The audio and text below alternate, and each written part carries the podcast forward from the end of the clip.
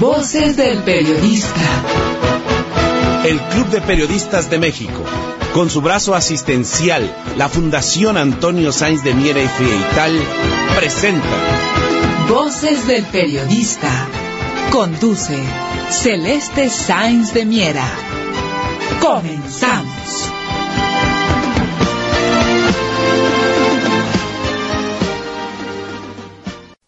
Tal, qué tal amigos? ¿Qué tal? Muy buenas tardes. Bienvenidos a este su programa Voces del Periodista. Este programa que es de ustedes y para ustedes desde hace poco más de 20 años. Estamos de manera ininterrumpida con ustedes que nos ah, favorecen con su presencia, queridos amigos.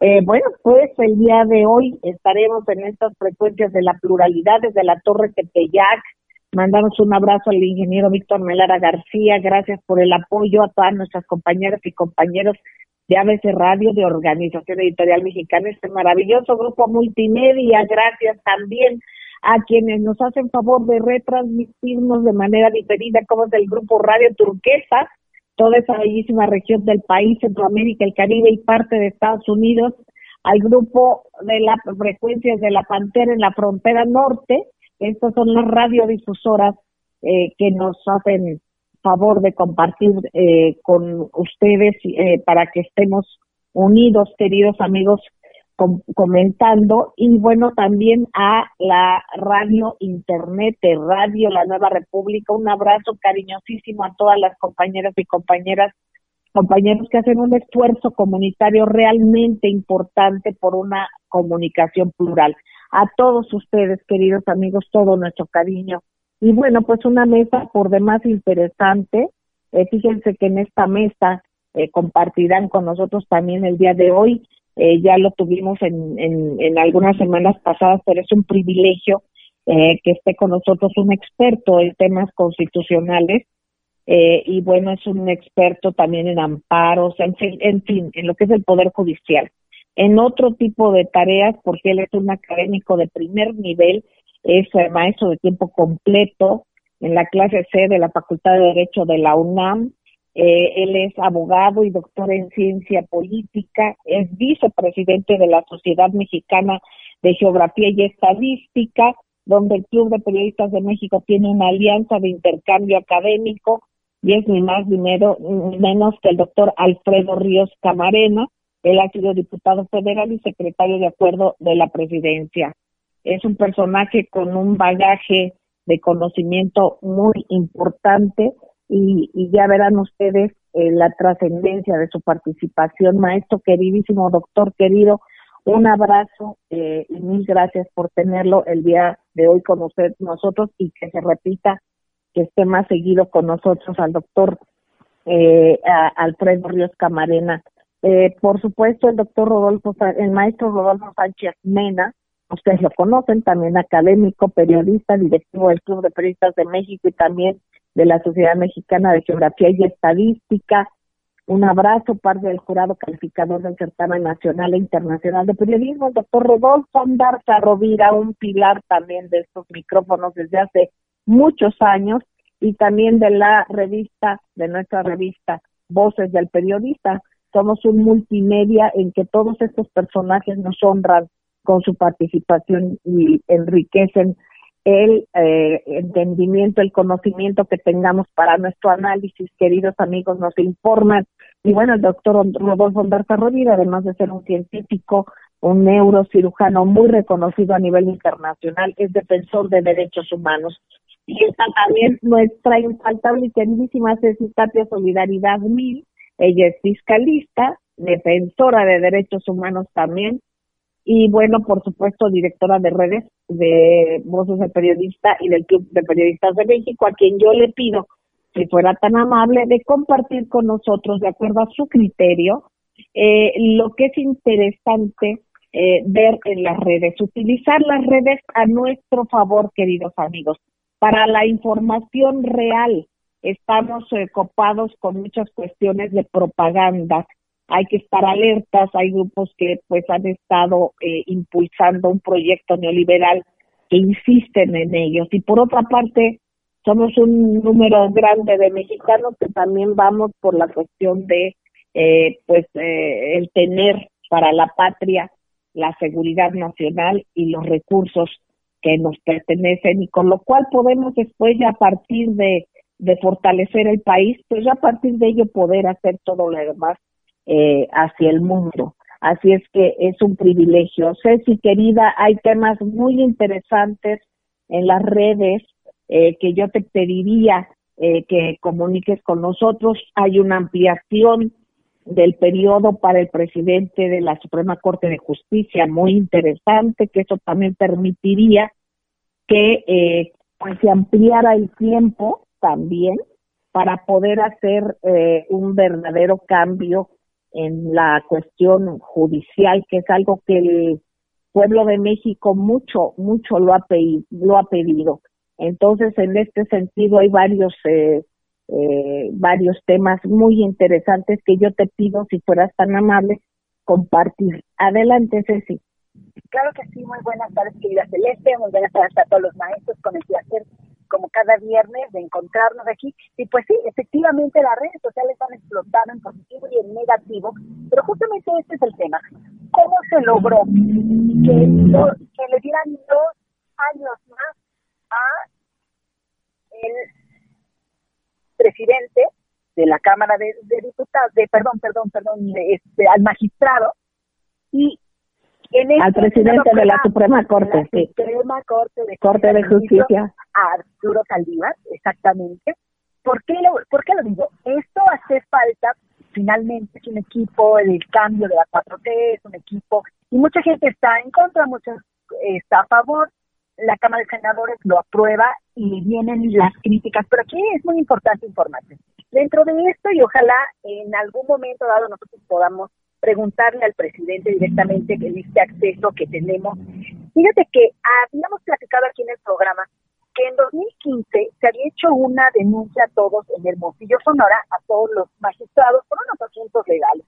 El tema es que se habían extraviado 2.331 expedientes y esta colación viene porque ojalá con esta situación que se queda el magistrado se pueda resolver y haga este cambio tan esperado en la Suprema Corte de Justicia de la Nación de los jueces, normales estos criterios.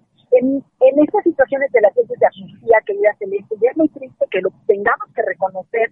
Solo han, después de un año que está la ley federal, han salido tres personas. ¿Cómo están normando los criterios los jueces? ¿Cómo podemos ir cortando esta tragedia? Porque además, los jueces se conocen, obviamente hay consejos de la judicatura y muchas cosas, pero eso no ha sido suficiente para poder cortar. ¿En qué abonaría? Y esto es algo que tenemos que leer en todas las redes, investigar. ¿En qué beneficia que se quede el presidente, el ministro, Arturo Saldívar, para que esto cambie? Resulta que de estos 2.331 expedientes, no solamente viene ese expediente en donde denuncian a todos los magistrados de la Suprema Corte de Justicia de la Nación, sino también vienen algunos que son de droga, de armas pero el tema es, ¿a quién le podría beneficiar que esto sucediera en Hermosillo, Sonora? ¿Quién va a tomar la batuta? Y a lo mejor también preguntarnos, ¿cómo? ¿Quién? ¿Cuándo? ¿Qué está sucediendo? Y el presidente de la República, Andrés Manuel López Obrador, tendrá conocimiento de este, de este caso. El día de hoy se presenta una denuncia que celeste aquí tengo el acuse, ojalá ante el fiscal general de la República, justamente por este tema de los 2.331 expedientes, que de quien denuncia no son de él, estaban entre todas estas, estas denuncias. Entonces yo creo que sí es muy, muy importante, ya que el creyente, el señor Alejandro Moreno Lacarra, quien tuvo que pedir ayuda a la Comisión Nacional de Derechos Humanos para que un visitador lo acompañara para presentar la denuncia, debido a que no se la querían no se la querían eh, Entonces esto es muy, muy importante. Yo creo que no podemos más que negar que México hace falta ese cambio de la justicia. Los jueces, hemos platicado en las denuncias de estos jueces a modo, de jueces a mando, se ha hablado de la justicia no solamente civil, penal, de la justicia civil, civil, de la justicia civil mercantil, sino también de la justicia militar, que tanto también se ha denunciado en la mañanera, querida Celeste, y que no podemos cerrar los ojos a estas justicias de mando. Es decir, yo te ordeno que dictes este tipo de sentencia o yo uso mis influencias en el ámbito civil para pedirle a un grupo de jueces que hagan lo que a mí me beneficia y de ahí vienen las fabricaciones de culpa, alguien no me gusta, alguien me incomoda, entonces busco un juez que haga lo que yo quiera. Yo creo que este es el momento de escribirle, de acercarnos a la Suprema Corte de Justicia de la Nación, de acercarnos a la Cámara de Senadores, de Diputados. Y esto que ella Celeste, para eso sirven las redes. En unos momentos, y, hablando de esto, vamos a subir en el perfil de, de solidaridad también, estos, estas páginas de las que yo hablo, con los sellos originales de la PGR, para que sepan que la investigación que se hace en voces del periodista, no solamente de redes, sino de la vida real, de las injusticias y de la falta de justicia que nos ha quedado de ver al pueblo de México. Pero no estamos hablando de este sexenio porque seríamos pecar mentirosos si no decimos que la mayoría de los fabricados de culpa tienen 12, 14, 15 años, es decir, estamos hablando de terminando el sexenio de Fox, del sexenio de Calderón y unos cuantos maltratados del sexenio de Peña Nieto e inclusive que fueron asesinados desde el día que tomó protesta y que los jueces, magistrados, ministerios públicos cerraron los ojos a la justicia. Entonces, algo no está sucediendo bien. Entonces, ¿qué va a pasar? Y esto, ojalá las redes sociales se manifiesten, no solamente la crítica de que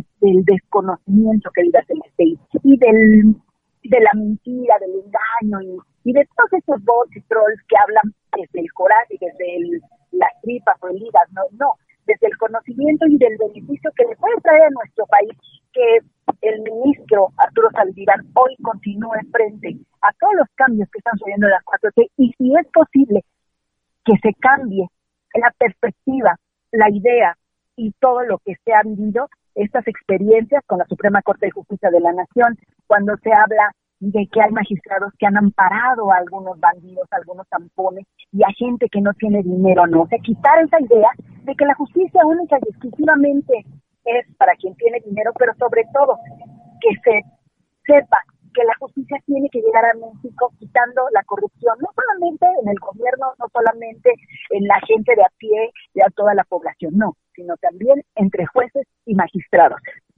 Y obviamente estos ministerios públicos, quienes por dinero han terminado de manchar el buen nombre de licenciados, jueces y magistrados. Ese es mi comentario, querida Celeste.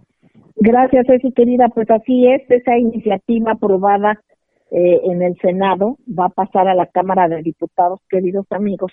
Y precisamente el señor presidente eh, hizo eh, comentarios que voy a leer entre comillado está esto. Dice, yo estoy de acuerdo en la reforma al Poder Judicial, estoy totalmente de acuerdo en la renovación del Poder Judicial, porque lo mismo que sucedía en el Poder Ejecutivo, hay muchos vicios, corrupción, nepotismo en jueces, en magistrados, en ministros, y hay constancia de lo que estoy dando a conocer. Eh, así es que también añadió el señor presidente eh, sobre esta reforma al interior del Poder Judicial, que si esta ley o este ordenamiento lleva ese propósito, que eso es lo que le han informado a él, eh, bueno, pues que es un número determinado de leyes para reformar al Poder Judicial, y esto es muy interesante eh, porque esto también eh, tiene que ver en toda esta, este tiempo, esta prolongación como lo que tú hablas, pues es de una reforma que realmente eh, pues el pueblo lo ha pedido desde hace mucho tiempo, así es que esto es un tema por demás interesante. Pero bueno, vamos a ir un corte, queridos amigos, y regresamos a comentar mucho más de otros temas por demás relevantes. No tardamos, gracias.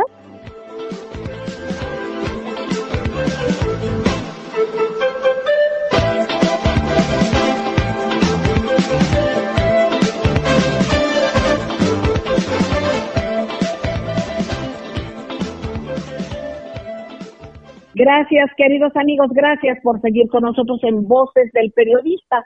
Por cierto, le agradezco a nuestro querido amigo Jonathan Álvarez. Gracias, Jonathan, siempre por su atención y sus enlaces también es en el ciberespacio. Bueno, amigos, yo le pido y saludo y agradezco a nuestra querida compañera Andrea Calderón compañera reportera, te mando un abrazo querido, por favor, eh, abrazo fuerte, si fueras tan amable en pasarnos eh, la información de lo relevante que ha pasado en el Congreso. Recordemos, amigos, que es muy importante dar seguimiento a los diferentes poderes. Ah, y aquí viene la parte legislativa. Adelante, Andrea Calderón, te escuchamos con atención. Gracias. tal Celeste? Muy buenas tardes, buenas tardes al auditorio. Como cada viernes te comento los temas más importantes en el Senado y en la Cámara de Diputados. Y para empezar, pues la Cámara Alta aprobó la creación de un padrón nacional de usuarios de telefonía móvil con datos biométricos, es decir, huella dactilar, iris de los ojos, facciones del rostro, tono de voz y firma, a fin de reducir los delitos de extorsión y secuestro que dejan ganancias a la delincuencia organizada estimadas en 12 mil millones de pesos anuales. El líder de la bancada de Morena en el Senado, Ricardo Monreal, consideró que es urgente detener pues los delitos graves que se cometen a través de la compra de teléfonos móviles móviles y chips. Otro asunto igual de importante fue la aprobación de la ley orgánica del Poder Judicial que, entre otras cosas, endurece las sanciones por hechos ilegales y de corrupción de funcionarios judiciales y extiende los castigos a particulares y empresas que resulten implicados en ellos. Las sanciones que plantean pues van desde inhabilitaciones de 20 años a los servidores públicos implicados hasta la disolución por orden judicial de empresas involucradas. La nueva ley además contempla como faltas graves el hostigamiento e insinuación sexual y establece como obligación la presentación de declaraciones de intereses y patrimoniales de todos los funcionarios. Todo iba bien celeste hasta que la oposición se molestó por la aprobación de un artículo transitorio que amplía el periodo del cargo del presidente de la Suprema Corte de Justicia de la Nación de cuatro a seis años y de los consejeros de la Judicatura la extiende hasta siete años. Ante las críticas, Ricardo Monreal salió al paso de estas acusaciones. Vamos a escuchar. El PRI y el PAN decidieron desde la época postrevolucionaria asaltar al Poder Judicial Federal. Todo está inscrito en lo electoral.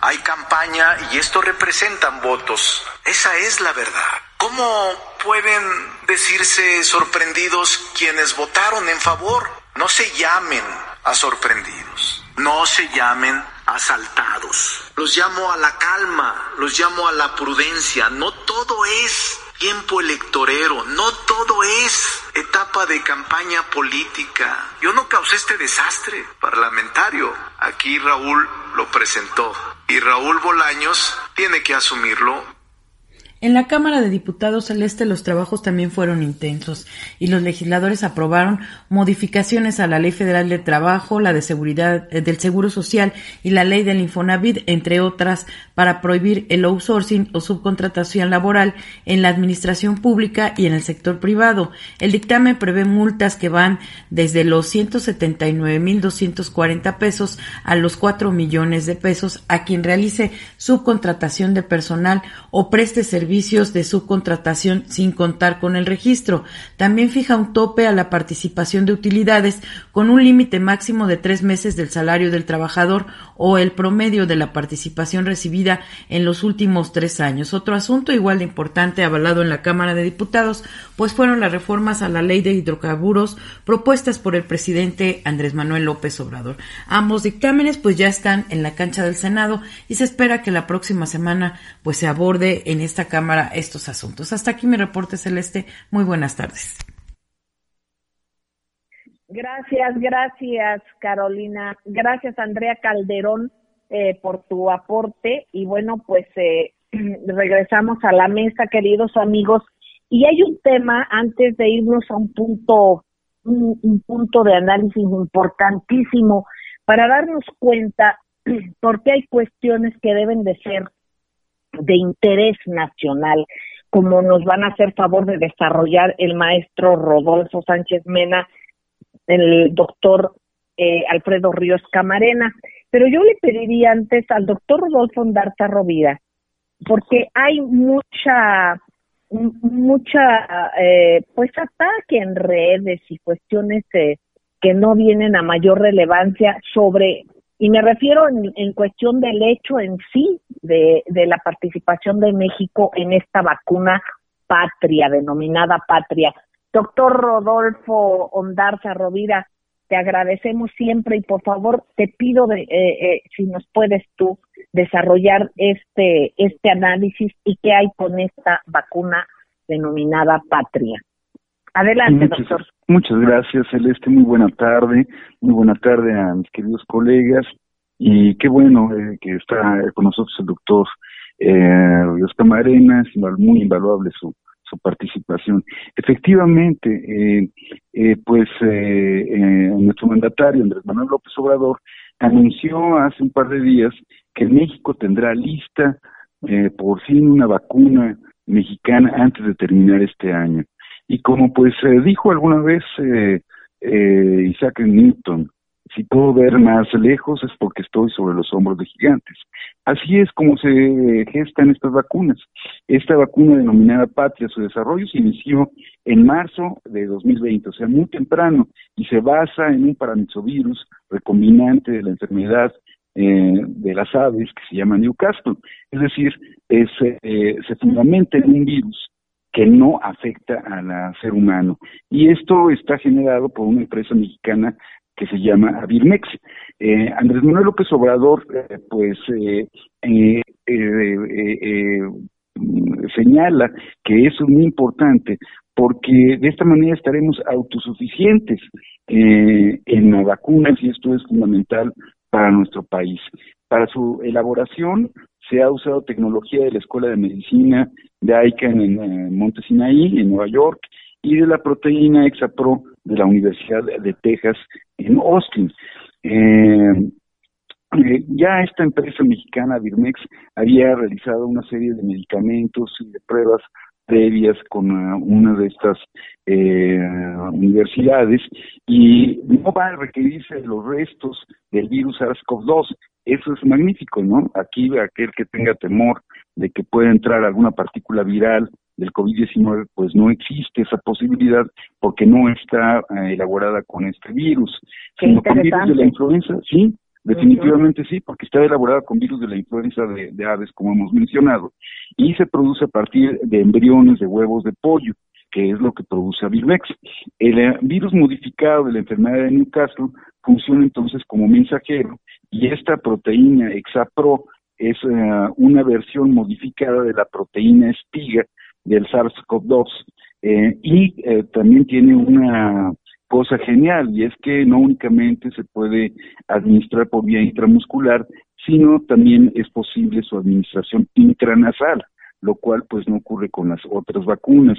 Y la inversión que se ha hecho para esta vacuna también es baja, de 150 millones de pesos.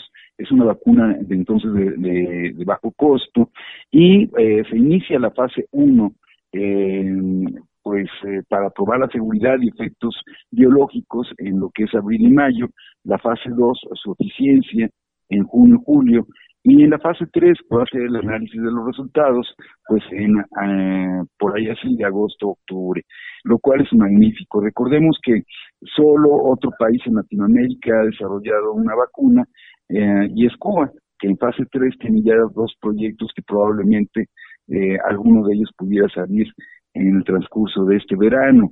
Eh, para la oposición, eh, eh, yo creo que habría que recordarles que, por ejemplo, que todas las vacunas se realizan en centros de investigación, pues, multinacionales.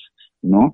Por ejemplo, AstraZeneca con la Universidad de Oxford, una empresa que nace de la Gran Bretaña y Suecia, y el financiamiento también es una cosa interesante que se olvida muchas veces la oposición eh, hablar de ello, pero el financiamiento para desarrollar la vacuna eh, COVID-19 de AstraZeneca, por ejemplo, se habla de alrededor de 120 millones de euros, o sea, bastante costosa, y que eh, solo el 3% de este costo pues eh, lo ha puesto la empresa. La mayor parte eh, la, de las fuentes de financiamiento las las ha aportado otras ah, instancias. Por ejemplo, el Reino Unido 45 millones, la Comisión Europea 30 millones y el resto de los centros de investigación y fundaciones internacionales que han aportado dinero para el desarrollo de esta vacuna internacional también, eh, pues eh,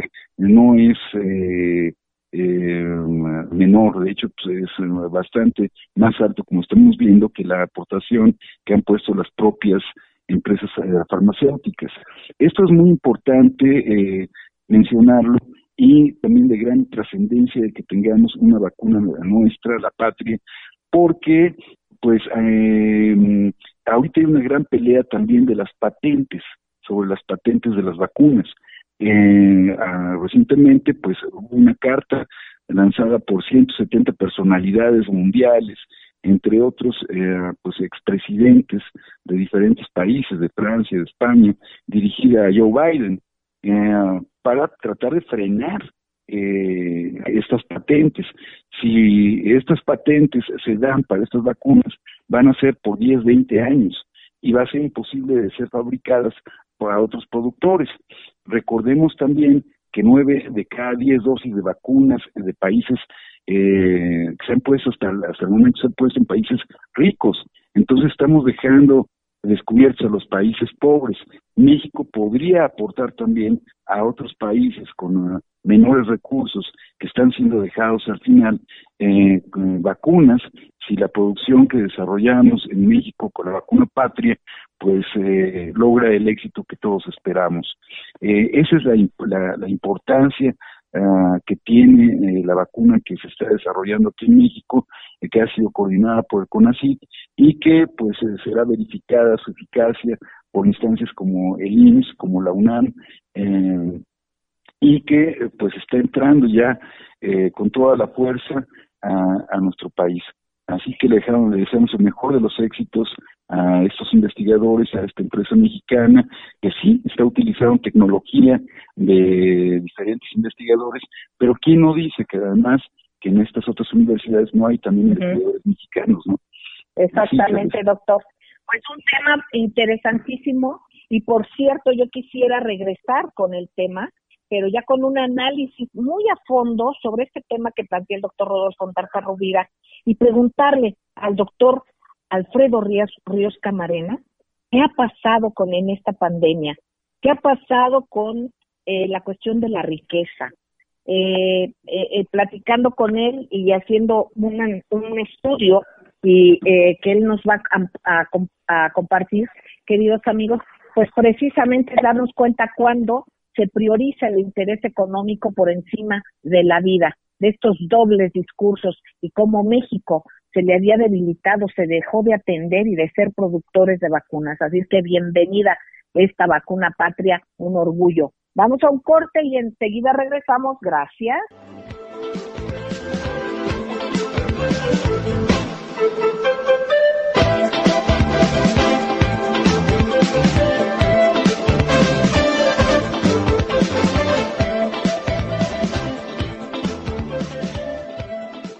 Gracias, queridos amigos, gracias por seguir en Voces del Periodista. Eh, bueno, pues eh, honrándonos con la presencia del doctor Alfredo Ríos Camarena, como lo hemos dicho de manera reiterada, pero nunca lo suficiente. Doctor querido, bienvenido siempre. Eh, gracias.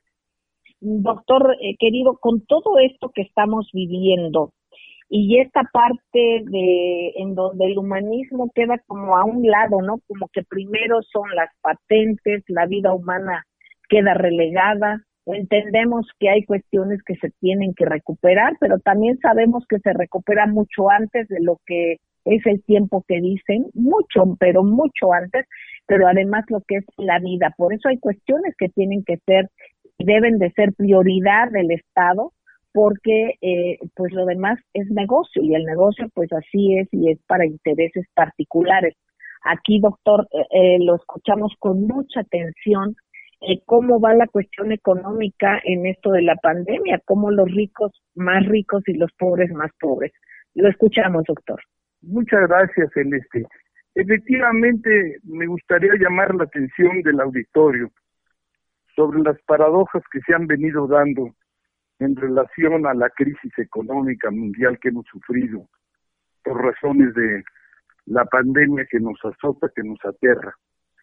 La realidad es que cada día descubrimos con mayor claridad cómo el sistema económico neoliberal se encuentra en una crisis grave, pero una crisis grave que cada día aumenta la distribución de la riqueza en la que definitivamente se ha concentrado en unas cuantas manos, mientras que miles de millones de seres humanos se han, se han eh, realmente incorporado cada día más a la pobreza y a la pobreza extrema.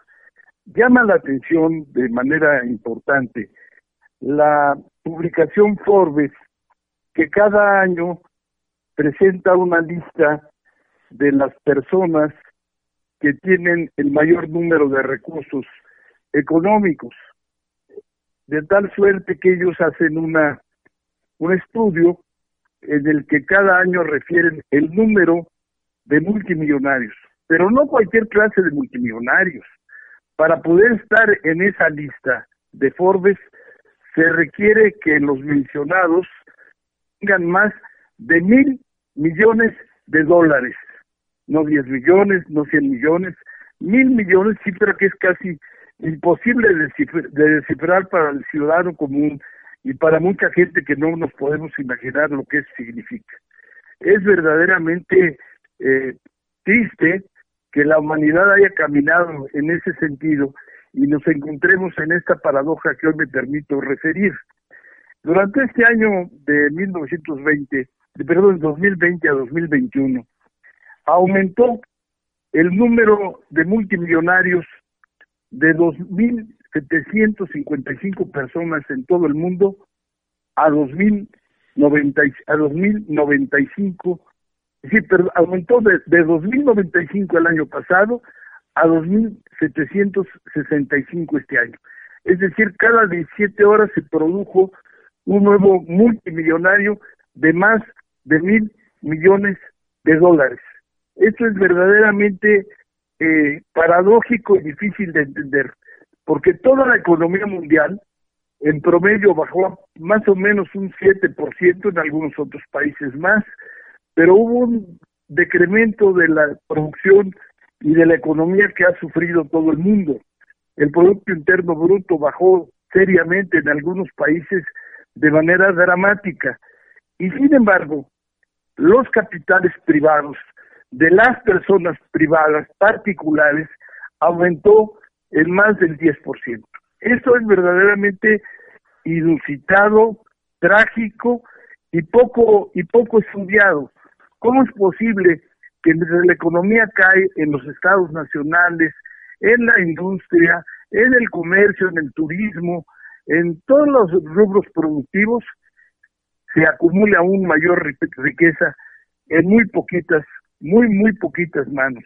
Menos de tres mil personas mantienen la mayor riqueza del mundo. ¿Esto qué significa? Significa que nos encontramos frente al una crisis cada vez más agudizada de un sistema que ha tenido como fundamento esencial en la acumulación de la riqueza. Se perdieron los valores éticos, se perdieron los valores fundamentales de la propia democracia y todo se ha concentrado en, quién tiene más dinero, quién acumula más dinero. La verdad es, yo diría que monstruoso la estadística que nos muestra la, la, la revista Forbes, eh, de más de 2.765 multimillonarios y que, y que controlan 13.1 billones de dólares más que al comienzo de la pandemia. Es decir, el dinero dio las, se manejó con las ruedas del molino del sistema económico y la riqueza aumentó de manera exponencial, brutal, diría yo, en unas cuantas manos. En un mundo de 7 mil millones de habitantes, más o menos es lo que tiene el planeta, solamente 3 mil familias, menos de 3 mil familias, aumentaron su riqueza en cientos de miles de millones de dólares. Cifras verdaderamente que, ni siquiera las llegamos a, a comprender. Es, es increíble. De tal manera que este, esto no, ¿qué significa? Significa que de alguna manera ya no va a ser posible que la humanidad siga aceptando esta acumulación tan enorme de riqueza. ¿Cómo poder combatirlo? Pues desgraciadamente es un tema muy complicado porque quienes mantienen eh, la riqueza mantienen también las principales industrias, la, industria farmacéutica, la, industria bélica, la, industria alimentaria y desde luego la, industria bancaria, la industria turística y los medios de comunicación. Y todos los días se nos vende la idea de que hay héroes y y que los héroes son los señores del gran dinero, los grandes cresos que se ocultan detrás de múltiples fondos, compañías, estructuras financieras muy complejas, pero que al final del camino lo que sucede es que hay una concentración verdaderamente extraordinaria. México no es la excepción. Aquí también ganaron nuestros grandes multimillonarios que están en esa lista, y menciono algunos solo para recordarlos, a Carlos Slim, que es el hombre más rico de México, y que aumentó su riqueza a 55.930 millones de dólares en lo personal. Aumentó un aumento de 7.49%. En los mismos términos, Germán Larrea, con un alza de 14.146.5 en valuación de sus acciones, totalizando 27.110 millones de dólares. Y el tercer hombre más rico del país es Ricardo Salinas Pliego, con una riqueza de 12.520 millones de dólares, 7% más que en 2019. También puedo mencionar que estas riquezas, de estos tres últimos, cuando menos ahora menciono otros más, están vinculadas a las concesiones del Estado. O sea, la gran concentración de ese dinero se origina por las concesiones del Estado, por las concesiones de bancos, por las concesiones mineras, por las concesiones de telecomunicaciones. Es decir, el camino de la entronización de la economía neoliberal nos ha conducido a una concentración infame de la riqueza. Otros millonarios más que aparecen en la lista de Forbes son Alberto Valleres con 10.480 millones de dólares y un, un aumento de 63.8 y en la quinta posición figura Francisco Beckman con 7.180 millones, 67% más que en el primer año de gobierno de López Obrador. Lo siguen María Asunción Arambuzabala con 5.630 millones de dólares, un 11% más, la familia Arango 4.300 millones de dólares, la familia Servitige con 3.590 millones de dólares, Antonio del Valle con 3.010 millones de dólares y la familia Robinson Burs con 3.000 millones de dólares. Esto es verdaderamente eh, de llamar la atención y por eso me permití hacer este comentario que tiene que ver con una concentración verdaderamente eh, absurda de la riqueza. Por la otra parte, se incorporan a la pobreza y a la pobreza extrema más del 10% de los pobres que ya estaban, de tal manera que aumentamos la pobreza en México y aumentó la pobreza en el mundo, y lo que es más grave todavía, se aumentó la pobreza que eufemísticamente llaman la pobreza alimentaria, que no es otra cosa más que la gente no tiene ni siquiera para comer. No es posible de esa manera resolver los temas. Y las soluciones no son fáciles. No podemos pensar utópicamente que los propios ultramultimillonarios van a decidir a través de la filantropía y por razones éticas distribuir su dinero. Claro, tienen fundaciones, distribuyen donde ellos quieren y como quieren, pero eso no resuelve el problema.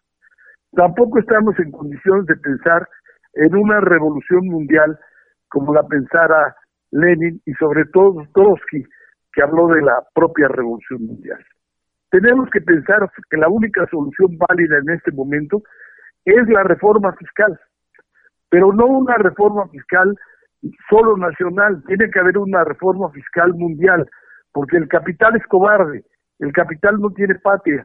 Si hoy por hoy se hace una reforma fiscal en algún país y no conviene a los intereses de los inversionistas, pues simplemente trasladan sus capitales, sus acciones hacia otro lugar y además dañan gravemente la economía de esos países. Por eso tenemos que pensar con mucho cuidado en una propuesta sólida, seria, como la que hace Piketty en su último libro, no, en su penúltimo libro, sobre la necesidad de impuestos multinacionales. En ese camino tiene que conducirse la humanidad para tratar cuando menos de reducir, cuando menos de frenar, cuando menos de detener este, este fenómeno que verdaderamente es terrible para la historia humana. Muchísimas gracias, doctor querido. Interesantísimo este punto al que, por supuesto, vamos a dar seguimiento. Vamos a un corte, amigos, y regresamos. Gracias.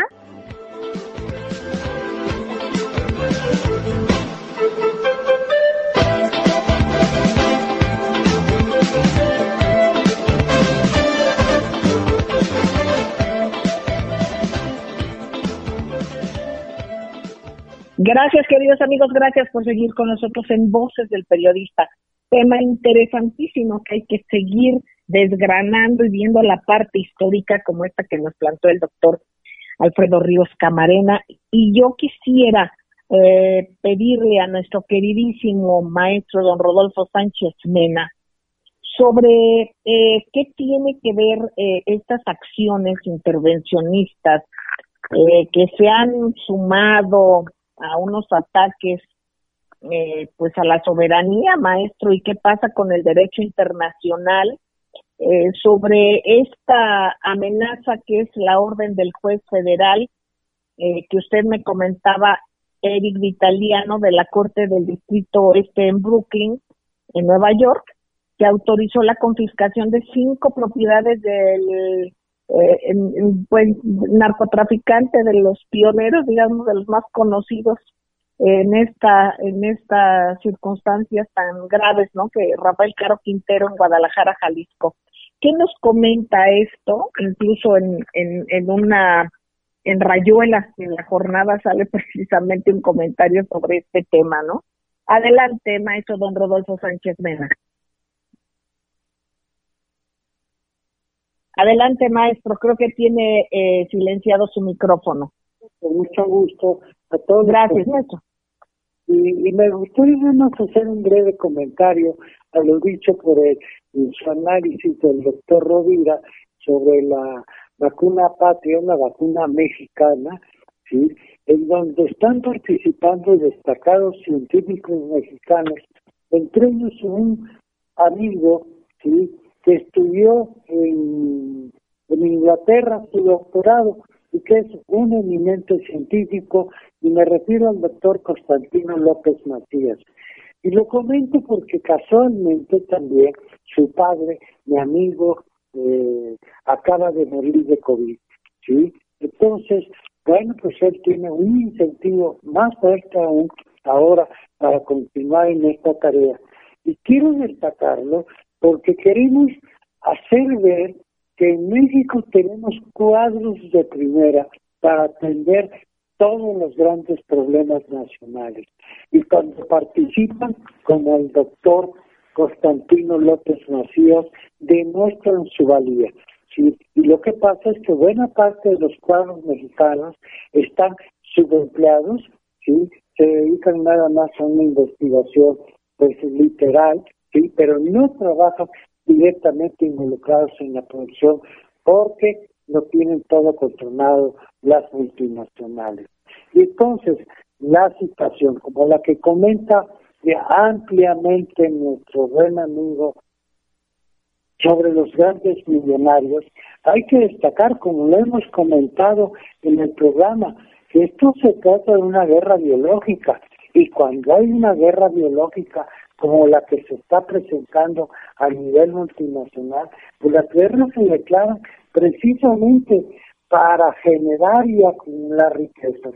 Tenemos que reflexionar de fondo cuál es el mecanismo que está llevando a esto, a empobrecer al mundo, a acabar con los empleos, acabar con miles de cosas que eran productivas y que dejarán de serlos, para introducir un nuevo sistema económico pero también para generar nuevas regiones geopolíticas en el mundo, con las que se están disputando.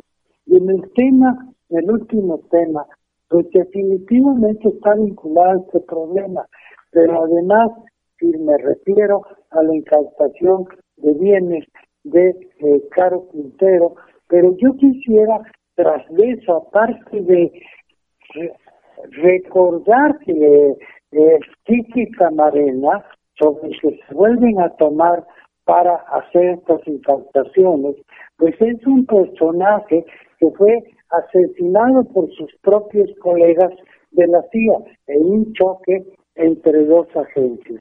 Y tras esto, y tras esto, bueno, pues recordamos el secuestro muy conocido del doctor Machay, vinieron agentes norteamericanos, se metieron a nuestro territorio y se lo llevaron. Después lo regresaron porque no tenía ninguna culpabilidad. Pero en cambio, sí, de México, un distinguido mexicano, Rubén Chuno Arce, ¿sí? fue, murió en la cárcel norteamericana. Eh, acusado de este de estar involucrado en la muerte del Tiki Camarena. Rubén Chuno, como sabemos muchos, hermano de una gran mujer, una gran mujer, Marister Chuno, con los dos lo vivía de una relación muy estrecha, era su hermano favorito y le destrozó la vida el saber que su hermano permanecía en la cárcel como un mecanismo de presión para que nuestro país se, lo se, se le sometiera al presidente Echeverría, que nunca lo admitió y lamentablemente Rubén murió en la cárcel, en una cárcel norteamericana. ¿sí? Ahora vienen de nueva cuenta a revivir ¿sí? al señor Vicky Camarena. Cada momento que se acuerdan y que necesitan intervenir y meter las manos en el país, nos sacan a este sujeto de la DEA. Entonces, en relación a esto, ¿qué está pasando? Tenemos otra amenaza de declarar a los cárteles mexicanos organizaciones terroristas para que con ese pretexto intervenir directamente en nuestro país. Eso es muy peligroso y sobre todo porque estamos iniciando el nuevo gobierno la relación de Estados Unidos con México y que está caminando por estos mecanismos que son muy peligrosos para la relación y la amistad entre nuestros pueblos celestes. Eh, muy bien, eh, pues eh, ustedes amigos no hay no hay desperdicio en las palabras del maestro don Rodolfo Sánchez Mena ni de los maestros de esta mesa maravillosa. Eh, gracias por compartir con, con nosotros, queridos amigos, y vamos a dar seguimiento puntual a qué intereses hay detrás de tantas cosas que se tratan ahorita de utilizar con otro con otro fondo eh, mucho más mezquino. Vamos a ir eh, a, y a darnos cuenta que es muy importante, es fundamental la participación ciudadana. Queridos amigos maestros, ya nos estamos despidiendo. Si fueran tan amables, unas breves palabras para nuestros queridos amigos Radio Escucha. Ceci, querida, adelante. Claro que sí, querida Celeste, pues algo que es muy importante, nosotros hablamos de redes, hablamos de responsabilidades, pero sobre todo hablamos de cómo compartir, qué leer, pero lo primero que tenemos que hacer como usuarios de redes sociales es poner un alto a la violencia digital. Y esto es tratando las redes con bondad, con sinceridad, con empatía, con paciencia, con gratitud, con responsabilidad y sobre todo con solidaridad. Entonces yo creo que esto es algo que nos llevamos de tarea este fin de semana. Les envío un abrazo. Gracias. Gracias, Ceci, querida. Doctor Ondarza, adelante, por favor. Sí, muchas gracias. Pues eh, retomando lo que decía el doctor Ríos Camarena, la desigualdad social aquí en México es eh, terrible, no es posible que eh, cinco familias tengan el 50% de la riqueza nacional. Esta desigualdad pues eh, se suma también a las malas políticas públicas de salud que nos hayan llevado a, esta mortalidad que hemos tenido en, uh, por COVID-19, por obesidad infantil, por el segundo lugar en obesidad en adultos, la diabetes mellitus, en fin, toda esa es responsabilidad del neoliberalismo. Gracias. Exacto. Gracias, doctor querido. Eh, doctor Alfredo Ríos Camarena, eh, lo escuchamos. pues muchas, muchas gracias por invitarme al programa y ojalá estas reflexiones sirvan para, como le digo a mis alumnos de teoría económica, hay que quitarles la venda de los ojos y ver con claridad, tratar de ver con claridad a nuestra, a nuestro país. Casi no lo escuchamos. Exactamente, doctor querido. Gracias, es su programa. Gracias, doctor. Don Rodolfo, ya nos vamos unas palabritas nada más, por favor.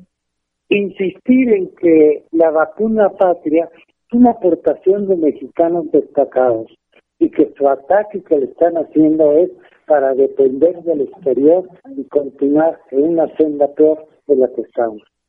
Exactamente, queridos amigos, que esta pandemia neoliberal no sea utilizada con estos fines perversos de sus intereses que van más por lo económico que por lo humano, por el valor de la vida. Les queremos entrañablemente. Sigan en estas frecuencias porque aquí se escucha plural y de eso es de lo que se trata, queridos amigos. Un beso tronadísimo. Cuídense, cuídense mucho. Recuérdense que estamos en tiempos de pandemia, en tiempos difíciles. Hay que protegernos y darnos mucho, pero mucho amor. Les quiero mucho. Cuídense mucho. Hasta la semana que entra. Gracias.